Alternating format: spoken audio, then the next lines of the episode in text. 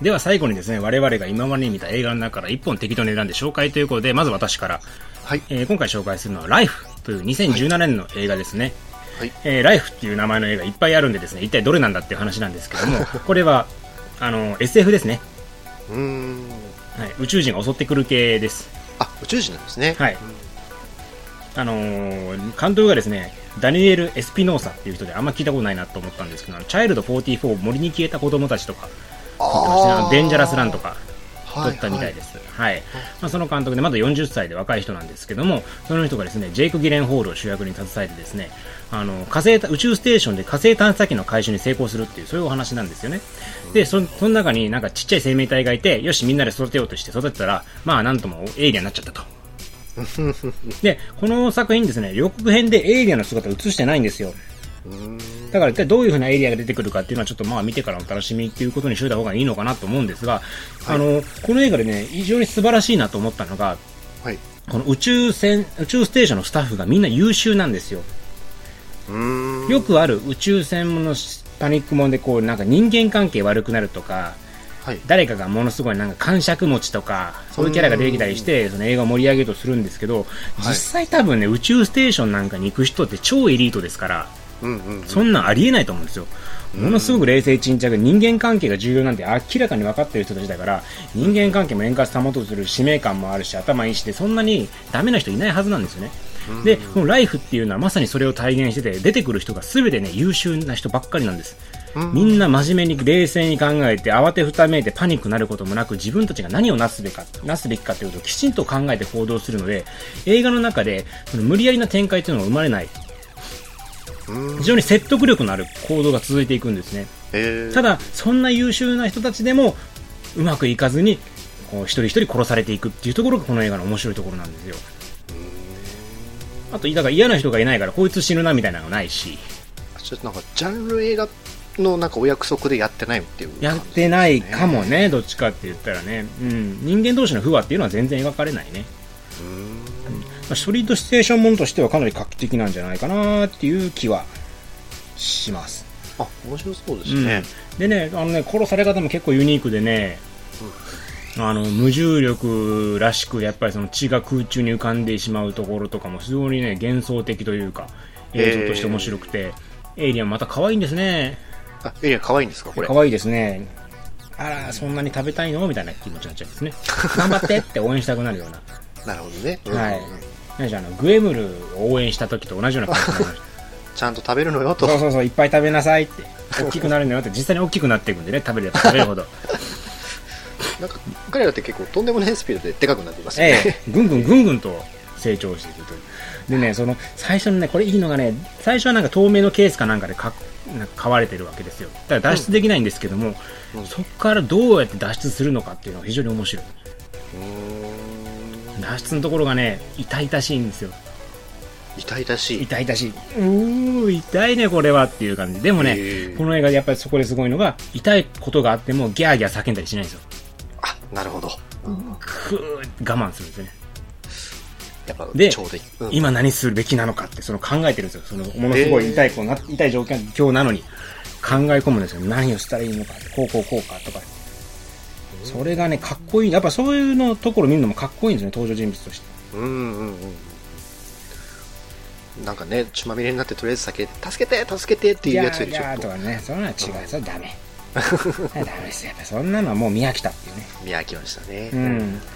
なので、まあ、そういう意味で非常にあの斬新かつあのスリリングで非常によくできた。で、ラストの、ラストもね、よ、よかったですよ。本当に。うんああ、そういう感じっすか？みたいな。うーんうん。最後も本当に良かったので、ちゃんとよくできた SF 映画って感じですかね。うん。なんかまあ、批評家の評判は良くなかったけど。へえ、まあまあまあまあ。うん。ただ、本当にあの、非常によくできた映画だと私は思っているので、あの、はいモンスターファンならおすすめしたいかなと。特に SF のエイリアンものが好きな人とか、ね、あの正直残念な映画ばっか最近見てる気がしたので、私はね、うん。その中でこポッとね、いい映画が出てきたなという気がして、えーモンスターおすすモンスター映画のおすすめってことですね、うんおすすめやね。あじゃあいいじゃないモンスター映画に関しては私結構見てる方だと思いますので、そうですよ、ええ。まさに、うん。はい。あのもしうまくいったら去年のベスト10に入ってもおかしくなかったかなと思えるぐらい良かったえー、です。そうなんですか、うん、そんなに良かったです。本当にいい映画でしたんで、まあ、皆さんぜひもう DVD になってるで見ていただければと思います。はい、ぜひぜひ。はい。はい。じゃあ次。はい。えっ、と、ネットフリックスで配信されているイカロスという、えー長編ドキュメンタリーを紹介したいと思います。うん。はい。えっ、と、これアカデミー賞を取りましたね。はい。長編ドキュメンタリー映画賞として。はい。うんうんうん。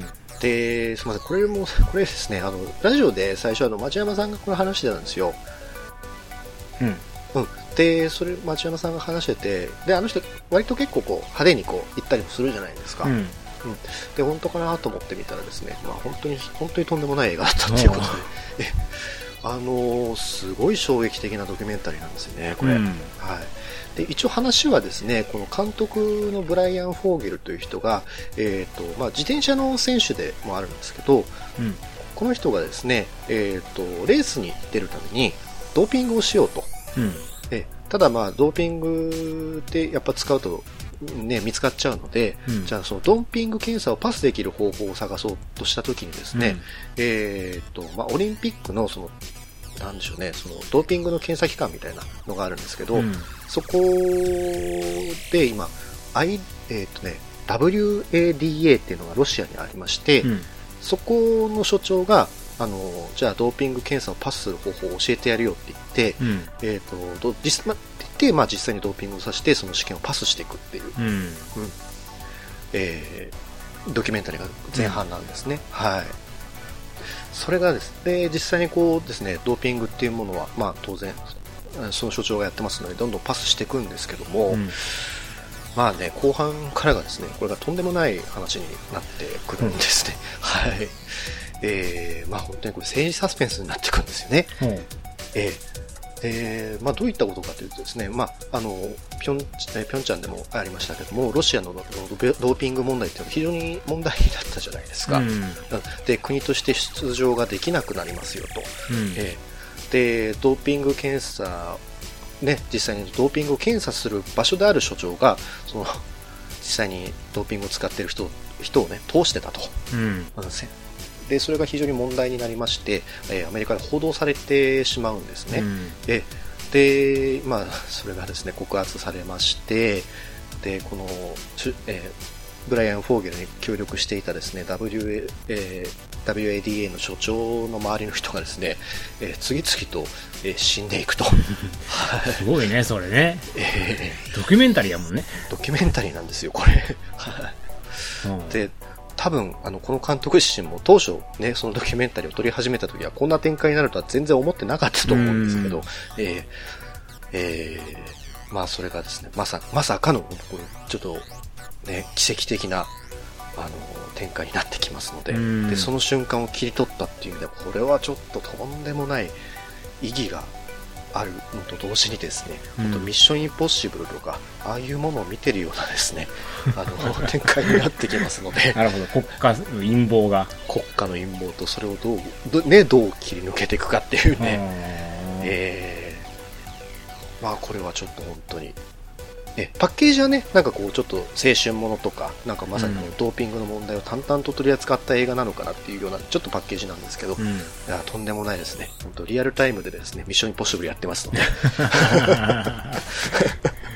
了解です。ちょっと、はいそんなすごいことが現実にやっぱ起こるのね。いやなそうなんですよななんか途中でちょっと僕も見てていやこれ嘘だろうと思ったんですよね、うん。なんか、とんでもなさすぎて、さすがに脚色してんじゃないかなと思って、ちょっとやっぱ調べると、でも本当に起きてることっぽいのうで、ん。あまりにも映画的すぎて、なんかね、まさに、げなんでしたっけ現実は小説よりきなりですか、うんはい、まさにそういう内容かと思います。はい、なるほど。ちょっと見てみましょう。ぜひぜひおすすめです。はい。はい。というわけで、映画ちわぐり第60回お送りしてきましたけども、はい。いやーなかなか今回もまあ面白そうなね、映画が紹介できたんじゃないかというふうに自負はしていますが、はい。ちょっと、やっぱネットフリックスとかすごいね、最近ね、Hulu もやし、そうですね。面白いもんやってくれるね、白の腹渡も、白の腹ってね、あ、そうか、白の腹渡も。長くなりましたけど。気にしないでください。は まあね、本当になんかやっぱ、そういうところで面白いから、しかもアカデミー賞まで取っちゃうっていうのは、本当になんか時代変わったんやなっていうのは。い。いやーそうですね。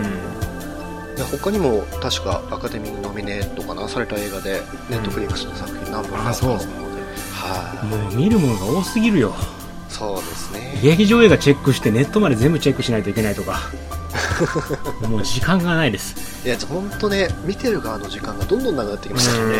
うんしかも俺今、あの、モンスターハンターもやっちゃってるからさ、あ、もう本当に、本当にないじゃないですか。もう時間ない結婚式もしなあかんし、はい結婚してる場合じゃねえっていうね。でも割とやっぱそっちの時間は、やっぱ準備とか大変ですか？大変ですね。えあ映画見てたら怒られるんじゃないかって気がしますけども。あ、はなるほど。い。まあ頑張ってみますんで、これからもね、面白いのがあったら紹介するんで、はい。またですね、皆さんの感想とお待ちしております。はい。はい、えー感想とかはですね、映画ちわぐるい、アットマーク、gmail.com のメールアドレス、もしくは、えー、ツイッターのリプライ、もしくはダイレクトメール、あとはコメ、えーブログのコメントなんかもお待ちしておりますので、えーはいぜひぜひ皆さんのご意見、ご感想等を頂戴できればと思います。はい。えーというわけで、今回も長々とお聞きいただきありがとうございました。しゅんでした。カズでした。さようなら。さよなら。